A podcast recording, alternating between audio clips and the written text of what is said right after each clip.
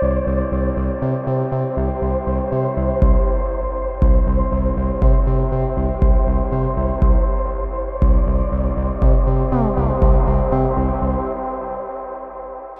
привет! Сегодня с вами на FM волнах снова я, Роман Клеватов. И я, Денис Прокуронов. Э, ну что, Ром, сегодня поговорим с тобой про другую острую тему, э, про империю. Э, вопросы очень такие насущные, очень непростые. Можно ли считать Россию империей?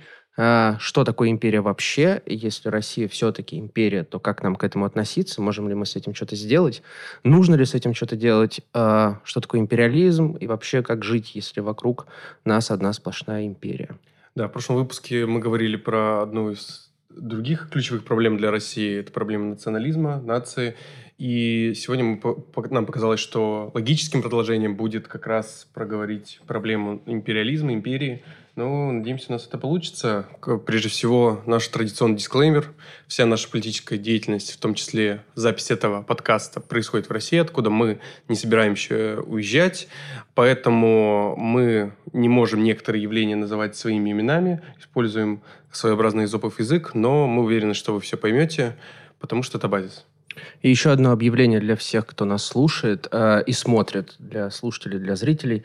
Если вы э, нас слушаете, смотрите, но все еще по каким-то причинам не подписаны на наш телеграм-канал, то это нужно очень быстро исправить и подписаться туда, потому что там мы выкладываем материалы к выпуску, другие наши тексты, карточки по насущным и не очень вопросам. А, так что очень ждем. Телеграм-канал – это базис. Ну что, поехали? Поехали. А, часто говорят, что Россия – империя. И потом говорят, что Запад вроде тоже империя, а мы вообще что понимаем под этим, когда говорим об этом? Тут необходимо поговорить такие некоторые типологии предъявить, которые... Да, то есть понять, как да. вообще можно определять империю, что это такое, и как, что мы называем империей. Ну, на самом деле, мы постарались выделить несколько таких вариантов выделения империи. Первый – это формальный способ государства, где во главе император. Ну, вот та же Япония, например, там, ну, есть просто название, где название, глава государства. Да. Император, император, ну, как бы это формально ничего не значит, просто а, должность, так называется. А, другой способ – это через описание а, государства как системы метрополии колонии. А, другой – это как многонациональное государство с единым центром, но при этом э, полномочия так или иначе все сходятся в центр. Это, ну, та же Австро-Венгерская империя, которая распалась ну, после Первой мировой. У этого третьего типа, например, может не быть колонии вообще, да. просто территориальная такая огромная... территориальная общность, империя, вот, и так, отличающаяся от заморских империй, про что мы еще проговорим. А также есть левое или марксистское понимание а, империализма, где капитал, концентрация, глобальный характер и так далее, угнетение, соответственно, соответствующее. Тут э, про это писали и Ленин, а, «Империализм как высшая стадия капитализма» а, Харви, про уже недавняя такая книга, переведенная на русский, про новый империализм. Угу. И можно еще выделить Джона Смита «Империализм». Вот точно последняя такая книга недавно вышла, «Новый империализм». Я вообще думаю, что мы точно должны сделать выпуск э, в ближайшее какое-то время про вот такой глобальный характер, э, ну, такой больше про политэкономию, про такое вот левое прочтение современного там, господства, неолиберализма и так далее. Но сейчас мы поговорим немножко про другое. То есть мы потом еще скажем, в чем разница империализма и империи, по крайней мере, как можно разницу понимать. А, но давай вернемся вот к империи, к различным как бы, трактовкам и типологиям. Да, я бы еще сказал, что существует э, достаточно такая простая типология из двух типов э, империй, из, которыми, из которых вообще проистекают все современные проблемы, в том числе вот такие государства, которые на имперских основаниях были построены. А ее, в частности, Александр Эткинд выделяет, и вслед да, с другими социологами.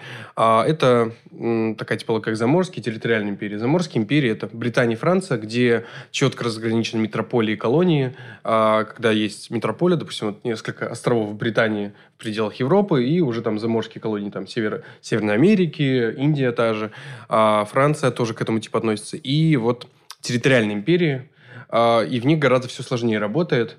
Тут э, можно говорить о таких больших крупных империях, как в духе Атаманской империи, Османской империи, которая, от которой сейчас осталась Турция, э, Австро-Венгерской империи, и, конечно же, Российская империя.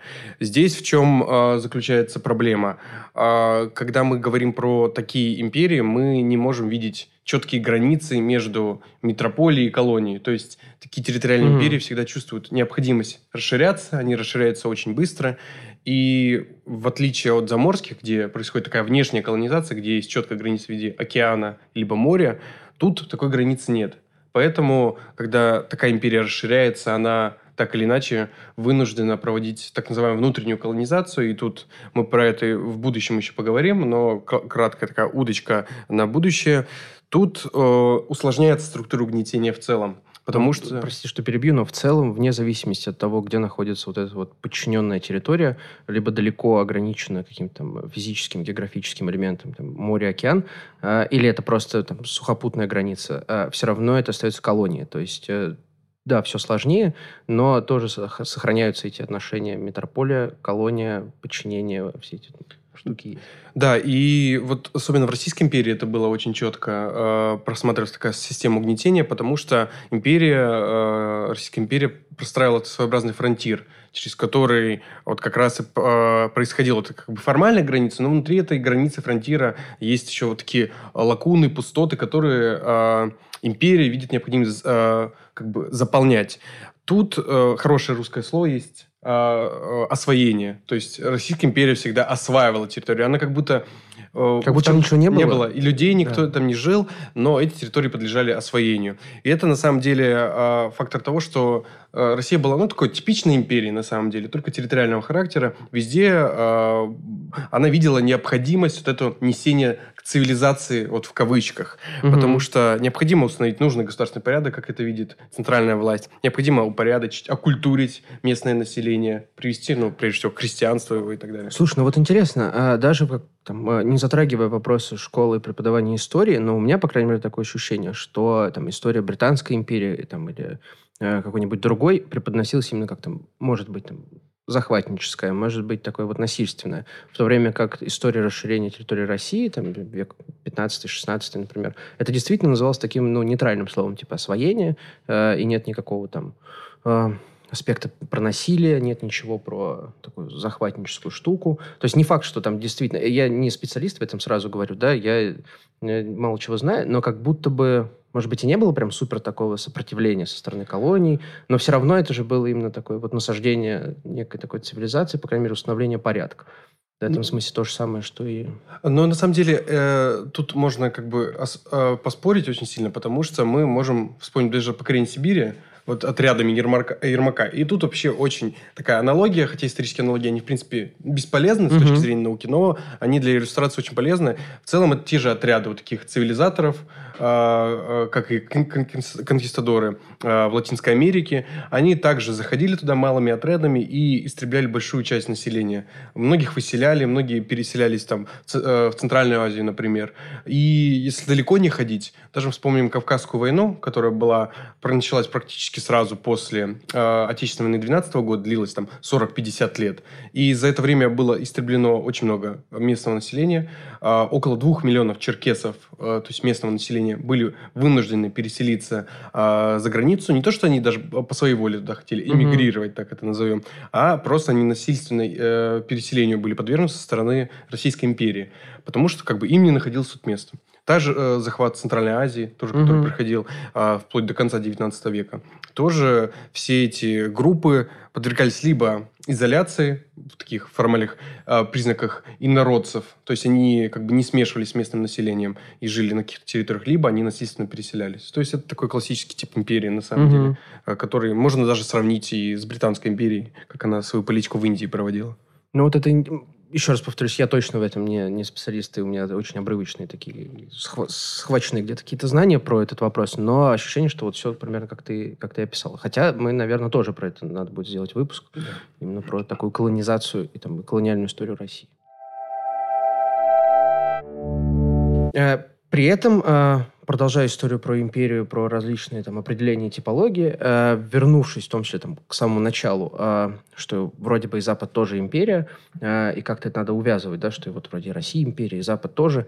Э, есть, безусловно, классическая книжка э, Майкла Харта и Антония Негри «Империя», э, которая там давно-давно это переведена на русский язык, и она уже там, абсолютная классика. Э, и вот там авторы э, различают э, понятие империи и империализма. Империализм как то, что было когда-то давно, то, что, ну, то, что присутствовало в истории, как такую насильственную экспансию, да, э, как установление таких вот колониальных отношений э, под ширмой там, модернизации, э, такое вот насильственное там, расширение вовне, подавление сильной нации, более там, малых народов, там, более слабых наций и так далее. Такой вот насильственный империализм, как говорят авторы, он в целом отходит, ну, уже уходит в прошлое, и это не равно имперской форме правления, которую они, вот они называют империю с большой буквы. Э, тоже мы не будем сильно углубляться в там, теорию, ну вот в теорию этой книжки, но при этом империя как такой глобальный децентрализованный порядок, э, который по сути является просто результатом, как говорят авторы, такой гражданской войны 20 века между капиталом и угнетенными людьми по всему миру – и это вот победившая там сила капиталистических отношений установила такой формат империи, а, в котором, как мы видим, там, за счет глобального характера труда, там, финансовых отношений, а, капитала, нет точки, такой единой точки управления, как в такой классическом понимании империи, да, когда есть император, есть центр, но при этом это все равно такая некая глобальная штука, которая, несмотря на такие региональные, территориальные различия в своих формах, все равно остается какой-то единой. Да? Неважно, в Америке, в Европе, в России, да, там крупные элиты, которые связаны с капиталом, с э, властью, они все равно находятся в каком-то таком одном ключе, э, в одном каком-то форме, в одной форме своей жизни. Э, неважно, вы занимаетесь там, вы находитесь где-то там на периферии, но все равно, если вы элита, то вы там своих детей отправляете учиться в одни и те же места, да, а вы примерно там, у вас уровень потребления один и тот же и так далее.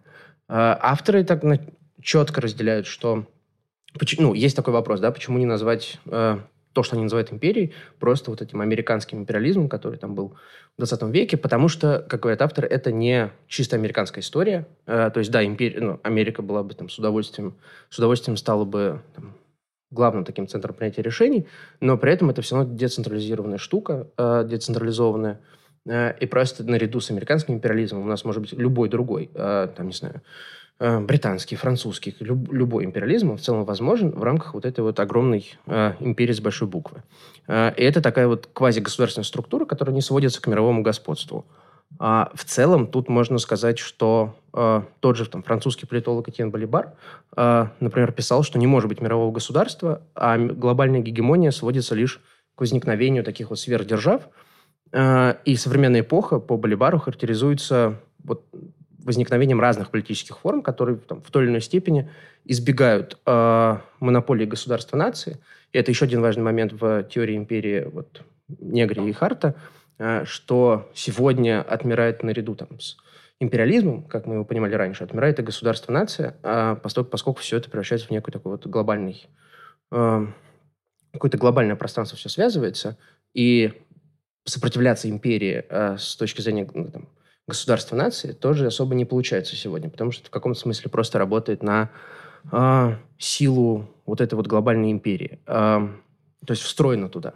И тут как бы вопрос, э, учитывая, что нет единой точки управления, э, возникают разные свер- сверхдержавы, и все это в рамках одной империи. Получается, что все-таки как-то это связывается. Есть одна глобальная империя, э, имперская форма, по сути, э, в которой возникают вот такие вот различные территориальные империи, сверхдержавы, которые вполне себе считываются как такие классические империи. Например. Мне кажется, да, тут можно как-то подчеркнуть, что империя это скорее не форма правления государственного угу. устройства, а это скорее как порядок. То есть это устройство а, вообще всей, а, всего взаимодействия между государствами. То есть это, грубо говоря, правила, по которым государства взаимодействуют между собой. Никто как бы не отменяет, что могут появляться сверхдержавы великие державы, но они все действуют в рамках имперского порядка и воспроизводят вот эти нормы, которые э, как раз и работают до сих пор. Угу. И да, что только нужно подчеркнуть, что это на самом деле такая децентрализованная сеть, а, как Харт Негри и писали про это, что в целом в этом порядке могут существовать отдельные противобор... противоборствующие силы, но они будут такими действовать как бы из окраин империи. То есть все будут пробираться как бы к центру, но тем не угу. менее не смогут выбраться, потому что, ну, вот такой порядок устроенный из-за системы угнетения и Э, в принципе, принуждение, которое существует до, до, до сих пор, это не, никуда не ушло, можно говорить, что до сих пор как бы имперский порядок, он даже усилился, когда империи как бы формально исчезли с угу. карты мира. То есть фактически у нас мы можем там, вычленять разные такие империи на окраинах этой большой империи, э, но говоря про имперскую форму, да, про имперскость, да, это скорее про вот эти все институты, инструменты подавления, э, насилия, там, господства, надзора и так далее, которые э, воспроизводятся вот в любой части этой большой, большой империи. В этой части мы хотели бы проговорить про нашу любимую Россию, и что мы можем тут вообще сказать, Денис? А, ну, получается, что, как мы подчеркнули вот буквально пару секунд назад, что Россию тоже мы воспринимаем как империю. А, почему? Во-первых, из-за определенных моментов истории. Да, это внутренняя такая, э, похожая на любую другую империю история колонизации, освоения территорий. А, расширение, такую вот экспансию, э, экспансия вот государства нации за пределами своих границ, э, история про модернизацию, короче, вот последний, ну, может быть, всю историю России, э, как и любой другой, наверное, крупной страны, государства, мы видим вот такую вот имперскость, имперскость там, во внешней политике, во внутренней и так далее. А в России сегодня также наблюдаются отношения метрополии и колонии вот в рамках там, регионов. А, во-первых, это история про бюджет. То есть очевидно, что бюджетные отношения а, и как следствие там, и политические решения, проводимые там, политики в разных направлениях, они воспроизводят эту логику метрополии и колонии. Ну, а, по крайней мере, центра и зависимых других субъектов, поскольку, поскольку без Москвы, как политического центра, не решается почти ничего. Бюджеты все сводятся в Москве, управляются, то есть федеральный бюджет, он все зависят от федерального бюджета, местное самоуправление по всей стране зависит там, от э, там, субвенций, которые им поставляют э, региональные бюджеты, которые, в свою очередь, наполняются на федеральном. А, самостоятельности у, я уже не говорю там, про местное самоуправление, у регионов практически нет, но по многим вопросам. Это тоже отдельный вопрос а, для выпуска про наш там, федерализм, насколько, он, там, насколько мы действительно соответствуем там, федерации, но, скорее всего, никак не соответствуем, являемся просто империей, где федерация – это просто Э, красивое название. Декларативное. Так. Декларативное, да. А по факту все, конечно, не так. А, символическое подчинение у нас присутствует, да. А, история, что за последние годы у нас, я не помню, в Татарстане же перестали э, должность. Нет, они до сих пор за это борются. Вот до сих да. пор борются, да. А вот э, единственный у нас президент, может быть, как бы это фигура президента в, в центре. А, никакие подобные наименования в, в целом не допускаются. То есть это символическое такое значение, что вот власти такие вот наименования должностей, как, как минимум, да, должны быть именно в центре. Э, никакой самостоятельности, как я уже говорю, как бы у нас не присутствует. А при этом можно отметить такое же коммуникационное подавление, что э, ну, в политических процессах э, любая политическая активность, даже если она связана там, с проявлением лояльности там, центру, там, действующей власти, все равно требует согласования. Мы про это уже говорили в предыдущих выпусках, про тот же патриотизм. А, что даже какая-то волна людей, которые там поддерживают а, действия там, текущей власти, э, не, ну, они не могут этого как бы сделать никакое там публичное мероприятие, там, общественную какую-то инициативу, потому что все должно быть согласовано. А это тоже такое вот такое имперское проявление. В этом случае есть, конечно, какая-то разница, такая грань между просто это мы говорим про авторитаризм, такой вот контроль, а, или уже про империю. Вот ты что скажешь тут, где мы да, я бы скорее сказал, что Россия возвращается после э, развала Советского Союза, когда Советский Союз, по сути, в сталинской своей форме, с которой он существовал э, после прихода к власти Сталина, вычищения всей как бы, внутрипартийной оппозиции и э, отказа от по сути, автономии республик, автономии а, локальных образований. По сути, э, когда Советский Союз уже распался а, в своем сталинском виде, государству нужно было прорабатывать какой-то новый имперский порядок, потому что а, элиты остались все те же самые, они не представляли, как по-другому работать, и это нужно было воспроизводить в рамках а, уже новой России. При Ельцине это еще не было так сильно, потому что только э, элита вот это закреплялась, включая в себя новые, как бы, кооптируя. Ну, были там и сильные какие-то региональные элиты, да. которые там самостоятельность проявляли, mm. там, дай бог какую. Вот, и поэтому Россия, в принципе, уже при Путине пришла к имперскому порядку внутри, а, с, внутри себя.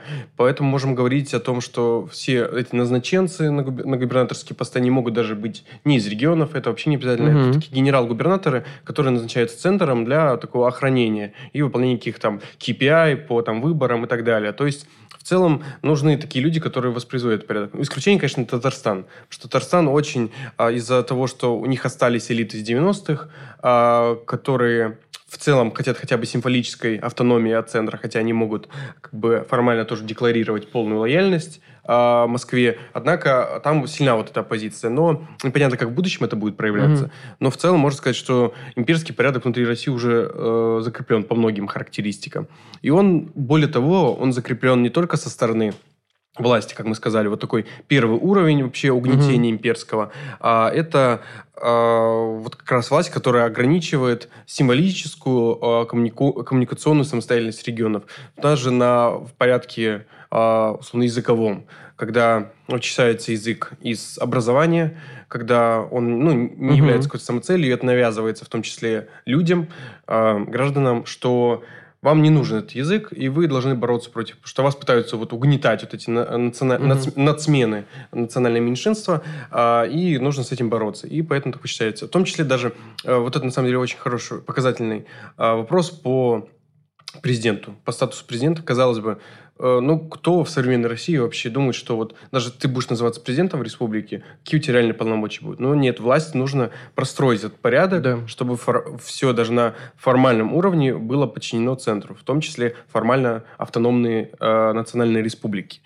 Тут мы можем еще говорить, что такой имперский порядок в России, мне кажется, засел э, и глубже, не только вот такой третий уровень э, на уровне народа, граждан, угу. которые допустим, вспоминая недавний кейс э, в Забайкальском крае, в Чите, происходил конкурс красоты, на котором выиграла э, бурятка, э, и после этого разразилась очень большая волна хейта в ее сторону, э, что в русском городе какая-то э, бурятка победила в конкурсе красоты, начали говорить, что бурятки не бывают красивыми и так далее. И вот этот э, уровень негатива, уровень отрицания вот какой-то сущности у, у других национальностей в России, э, он на самом деле не происходит сам по себе. Нельзя сказать, что в России э, всегда был такой уровень высокой ксенофобии после развала Советского Союза. Он нарастал, нарастал, потому что э, власть как бы закрепляла вот эти практики нахождения проблем в других, в том числе, если эти другие такие же, такими угу. же россиянами являются, как и ты,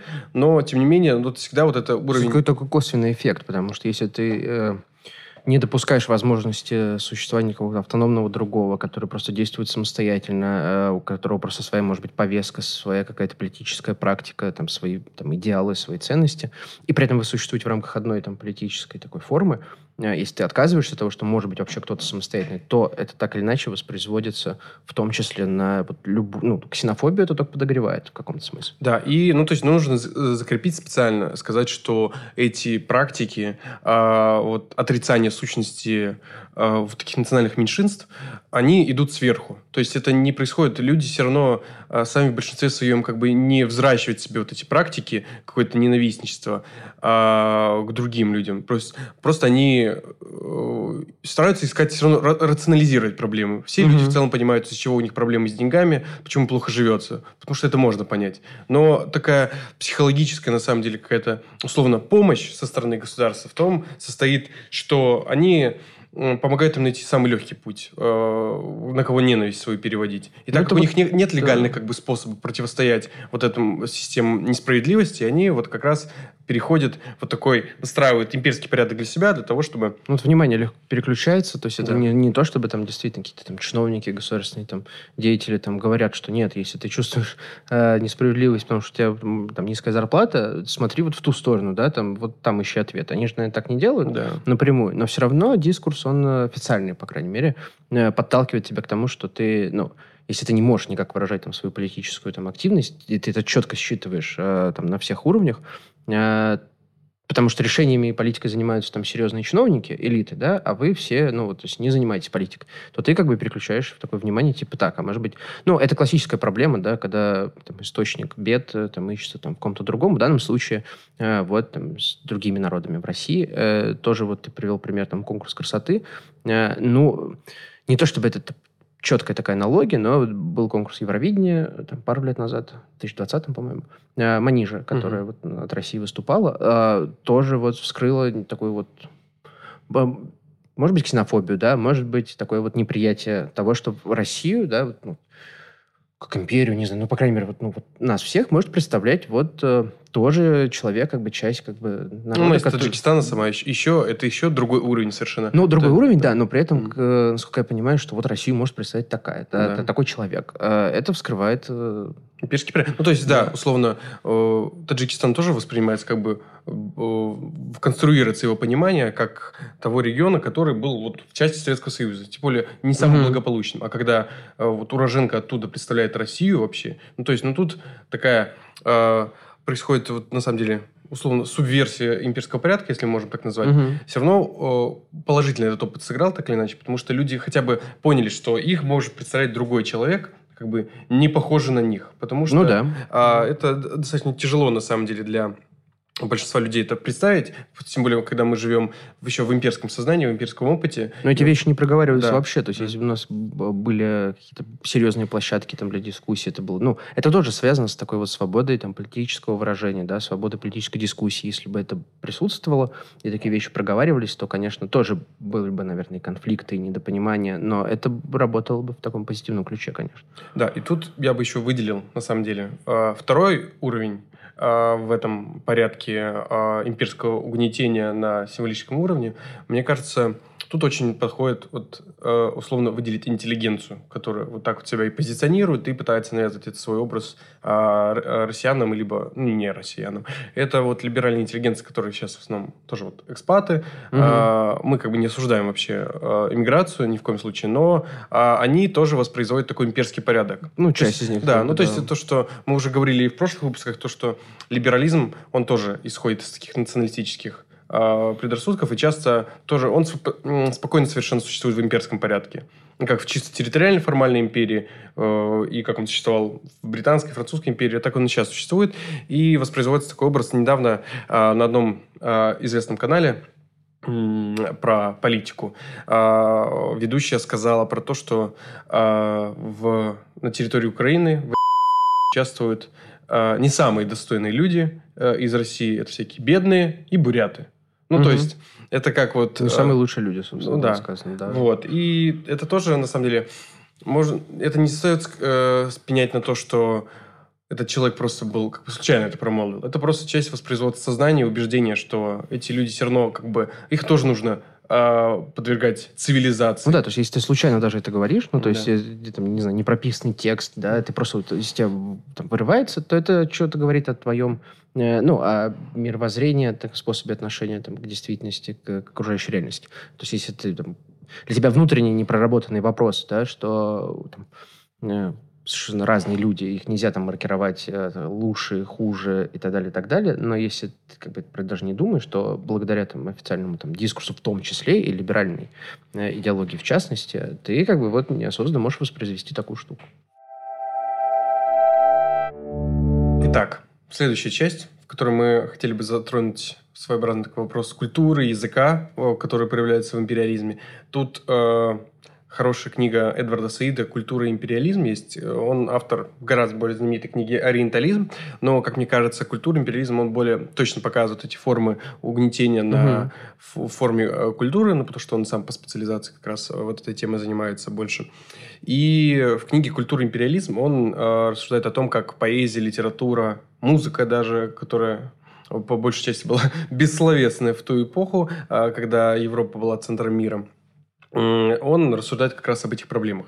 А, самый э, один из авторов таких колониальных, который прям а, воспевал колониализм, это Иридиард Киплинг, угу. который у нас любит цитировать Владимир Путин, а, но более такой безобидной книги Маугли.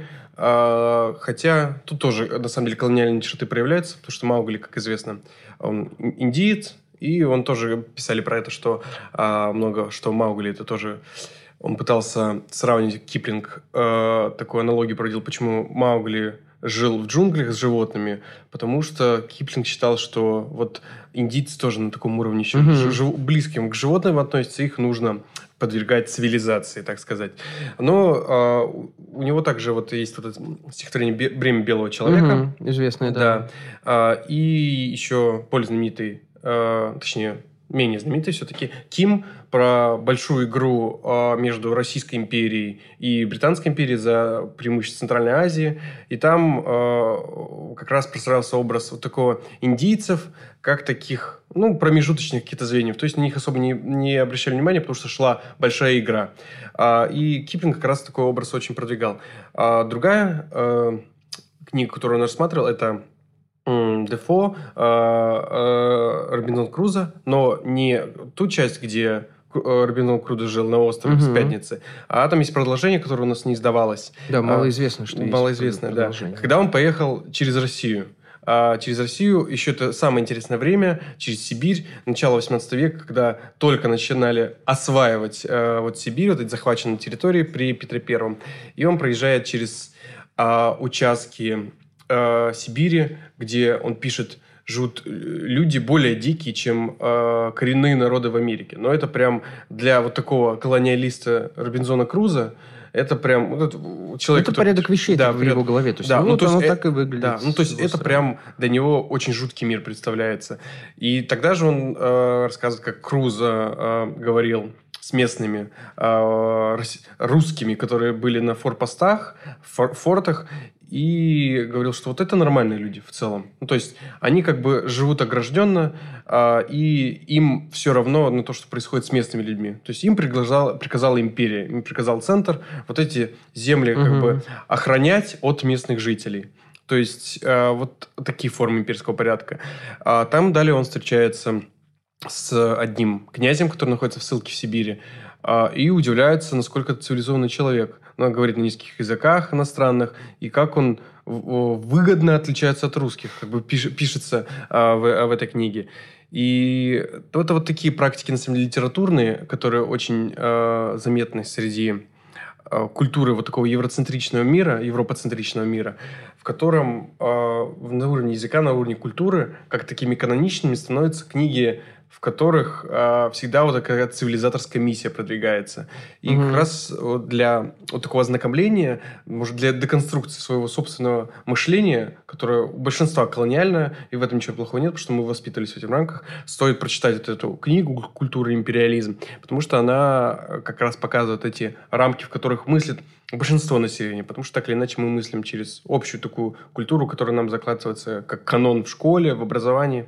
Это поэтому очень полезная вещь. Ну да, тут э, большую роль в поддержании имперского такого э, порядка играет еще вот вся культура, да, весь тот способ, как мы уже говорили там э, в других выпусках, э, что все образы, как бы, они приходят к нам, ну, не, не с пустого места, да, они на нас как бы, э, к нам приходят там из общественного, там, коллективного опыта, и это все воспроизводится, и поэтому появляются иногда такие моменты, когда неосознанно, да, так, ну, можно допустить, да, что человек, э, проживающий там, сейчас там, в Америке там, или в Европе, да, до сих пор, наверное, там, может относиться, там, ну, вот Россия, ну, что-то там далеко, например, типа, ну, там кто-то живет. Так же, как и мы, например, там, э, типа, там где-то кто-то, какие-то непонятные люди.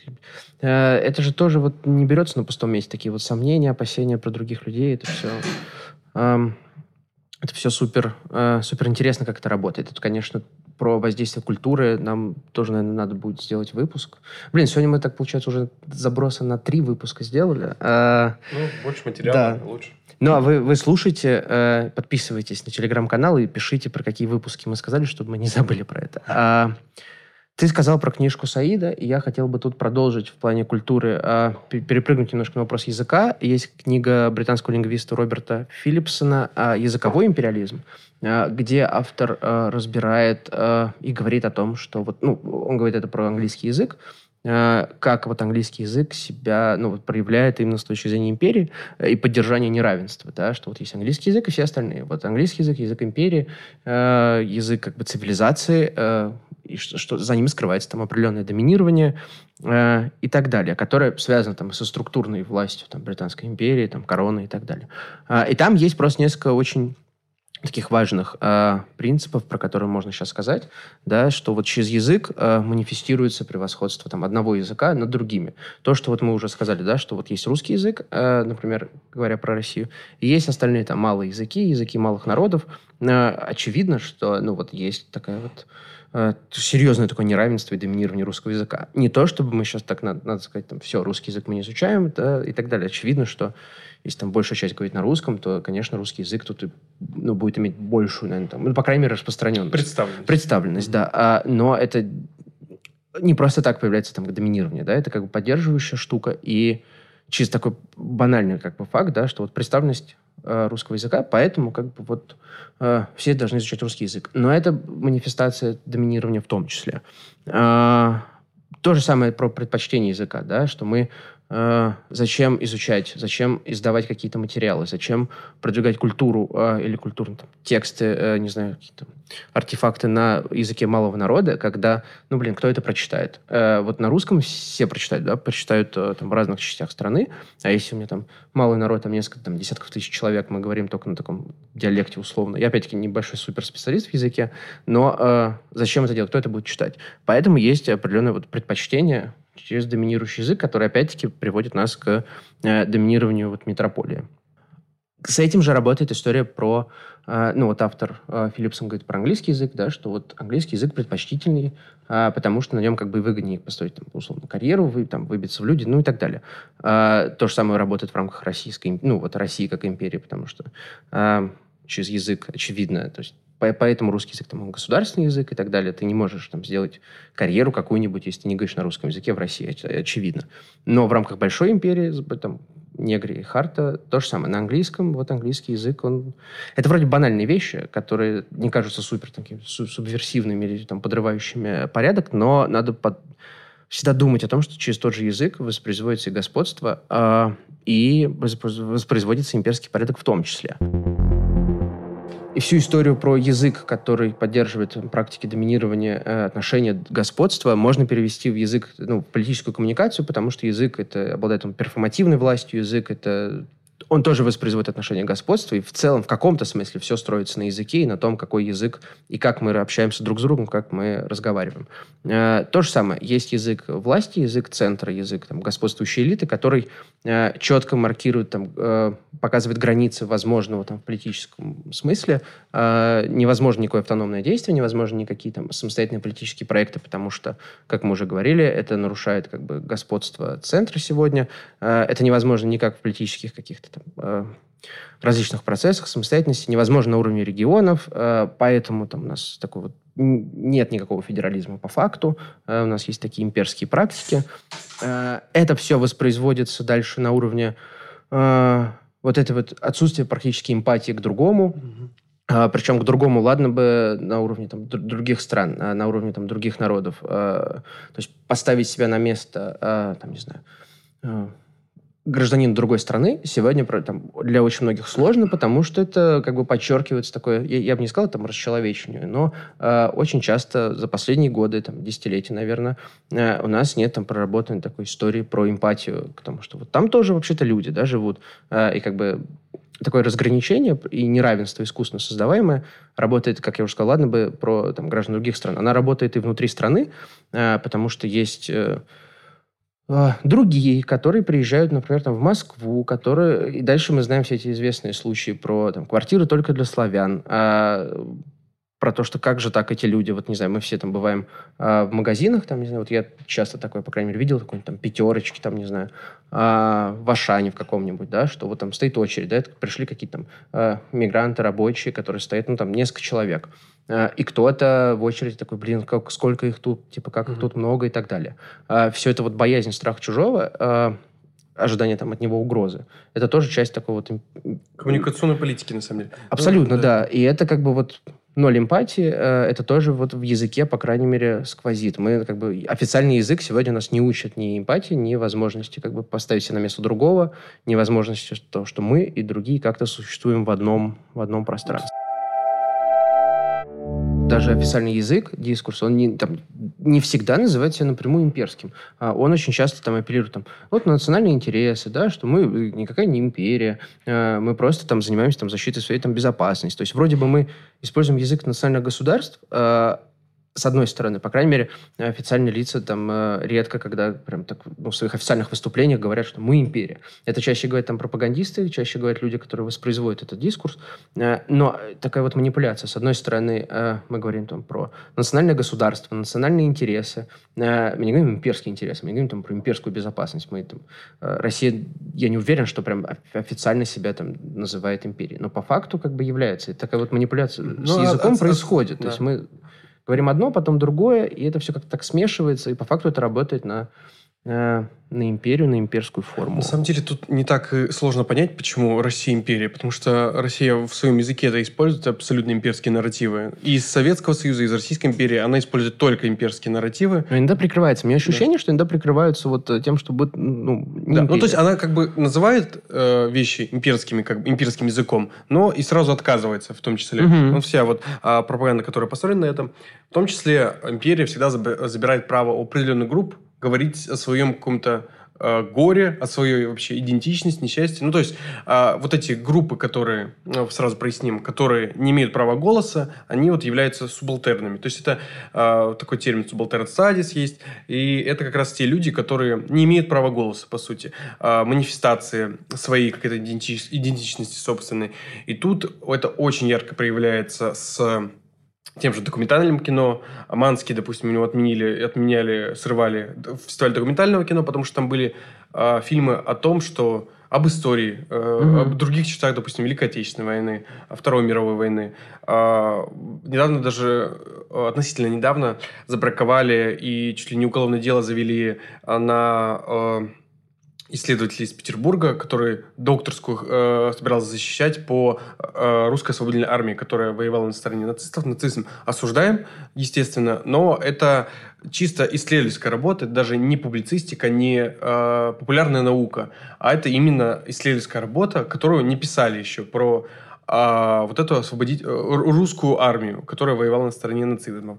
А, и понятное дело, что даже если этот предмет Э, в, подвергается суждению, тем не менее его нужно изучить для понимания причин, почему так угу. происходит. Но э, власть отказывается даже на это. То есть она отказывается признавать, в том числе недавно изъяли из продаж, если я не ошибаюсь, книгу, уже не вспомню автора, авторку точнее, про э, то, как советские солдаты насиловали э, женщин на э, освобожденных территориях, освобожденных от нацизма территориях. Ну, тоже это те практики, которые не дается государству. Государство, как империя, не дает вообще выражаться. Ну, потому что такой важной э, чертой, которая позволяет империи продолжать быть империей, это работа в том числе с памятью, э, с теми символами, которые лежат в основании, э, почему мы империя, да, откуда мы как бы идем. И тут тоже опять интересный вопрос про историю, э, про, по крайней мере, про то, как она преподносится.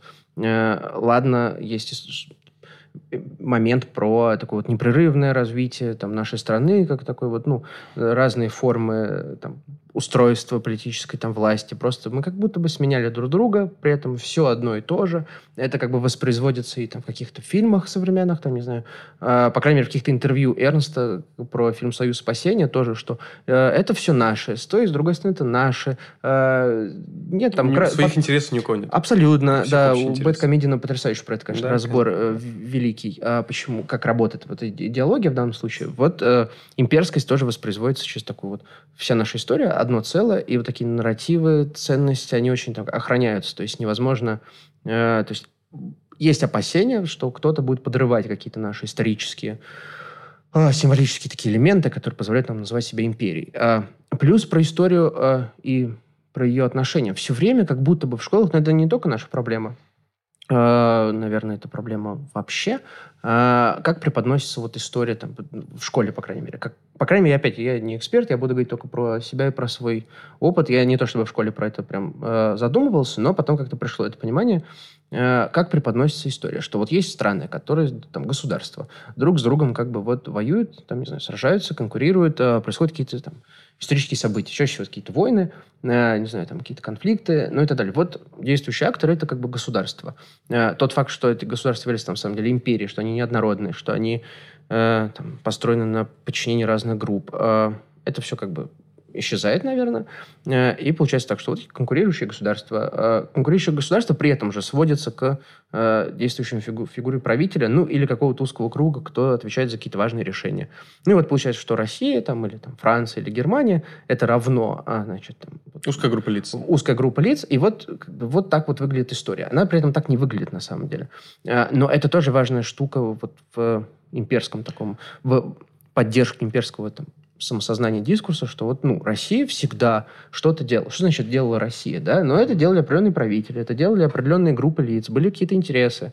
Они неоднородные, были конфликты этих интересов. Э, но когда мы даже говорим, это тоже вопрос к нам, что Россия всегда кем-то была, Россия должна, Россия что-то делать. Как и любая другая страна. Тут, тут просто можно подставить mm-hmm. типа, любой текст. Там, Франция делает, Франция хочет. А, ну, что значит Франция хочет? Да? Это же неоднородный субъект. Но подобный язык, он как бы тоже имперский в каком-то смысле. Да, и тут, на самом деле, а, определенный контину... континуитет, преемственность можно выделить между Российской империей, Советским Союзом и Российской Федерацией, если мы рассматриваем план элит.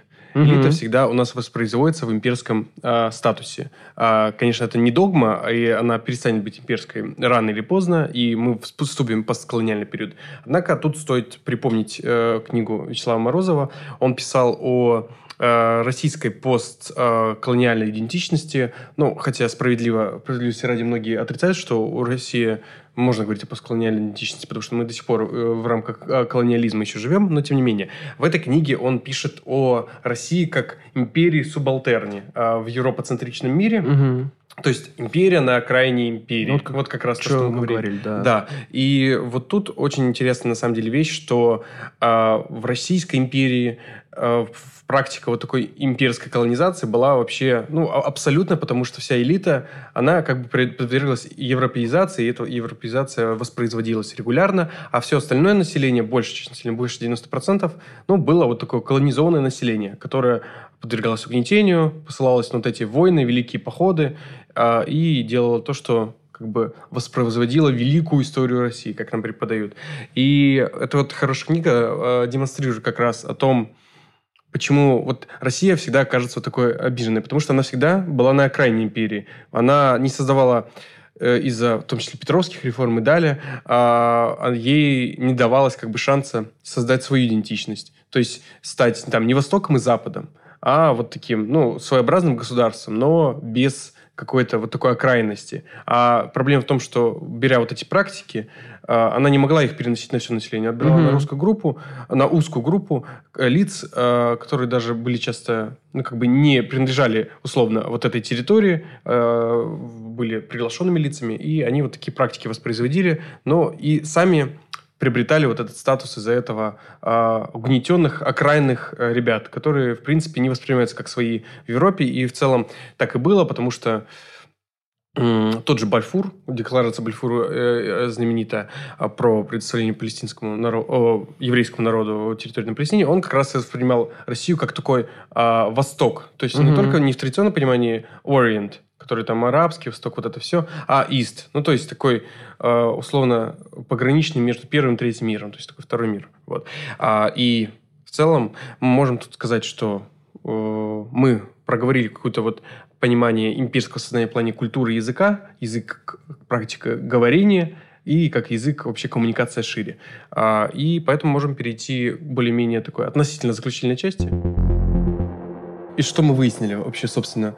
Опять, как и в прошлом выпуске, мы пришли к тому, что... Тогда мы пришли к выводу, что мы националисты все, к сожалению, от чего нужно избавляться. К сожалению. А, да. Не, к счастью, на самом деле, исправимся.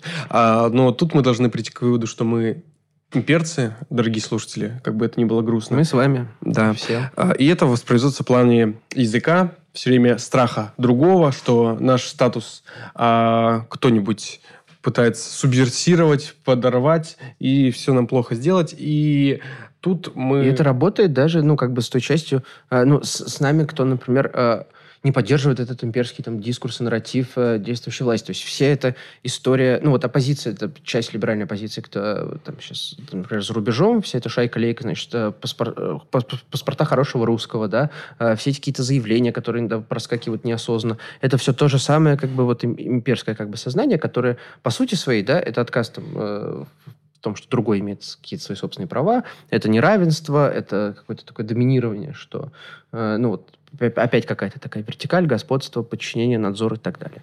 А, то есть мы, мы тоже как бы, если мы говорим там, с, с позиции привилегированного языка э, жители метрополии, и при этом не осознаем, что мы типа жители метрополии, э, то мы как бы опять не будем замещать ни, наш, ну, ни колоний, ни других людей, которые, которых мы там, не знаю, подавляем, подавляли. Э, если мы это не рефлексируем, то мы воспроизводим тоже имперскую сущность. Да, даже э, у левых, условно, как у нас, бывает все равно такая тенденция к тому, чтобы э, спасать угнетенные как бы национальные меньшинства, условно, в России, что мы такие вот белые спасители опять пришли, как бы мы это не, не говорим, но так или иначе эта практика воспроизводится, что мы должны давать им голос. Мы не то, что должны им давать голос, мы должны просто создать те условия, в которых мы никому ничего не будем давать как бы из центра. Что эти люди, все национальные меньшинства, ну, все люди с другой идентичностью, отличные от нашей, как бы условно доминирующей, как бы численно, они бы не чувствовали на себе вот этот гнет чтобы они не ходили за просьбой э, к центру. Разрешите нам. Разрешите нам, пожалуйста, там снять там на национальном языке какой-нибудь фильм, продать книгу, издать ее. Ну да. А, я бы тут еще э, сказал, возвращаясь к, истории про, про наличие большой империи и про вот нашу империю на окраине, э, если мы, э, по поводу того, почему мы все еще имперцы, если мы такие отказываемся от нашей, как бы, ну, считаем, что нам необходимо отказаться от наших там имперских там, амбиций, не знаю, имперского языка, имперских вот, практик подавления. Опять-таки, имперские амбиции, это же не равно быть, типа, отказ от имперских амбиций, это не равно, типа, быть слабым, быть, типа, неконкурентоспособным, быть никому не интересным. Нет, это вот это, проблема. Но сейчас даже не про это. Э, если мы считаем, что от этого надо отказаться, и типа вот Россия перестать там, быть империей, а, но при этом не видим и не хотим замечать, что вокруг в мире там большая империя, которая со своим там, инструментом господства, э, подавлением э, и так далее, то, ну, блин, мы просто воспроизводим глобальную империю. То есть мы отказываемся от своей как бы окраины, но все равно мы как бы часть большой империи. А если мы боремся только как бы с большой империей, мы считаем, что она отвратительна, а внутри типа нет, мы все действуем правильно, да, то есть как некоторые есть э, там, не знаю, называющие себя левыми, не знаю, коммунистами, которые такие, типа, ну вот Западной империи надо дать бой, вот мы тут как бы вот все вместе. Ну, это тоже воспроизводство только вот такой окраинной имперскости. Э, если мы при этом нам все ровно и то, и то, и, типа мы вообще этим не занимаемся, мы там деполитизированы и так далее, то, ну, э, блин, мы не замечаем империю, мы ее неосознанно воспроизводим.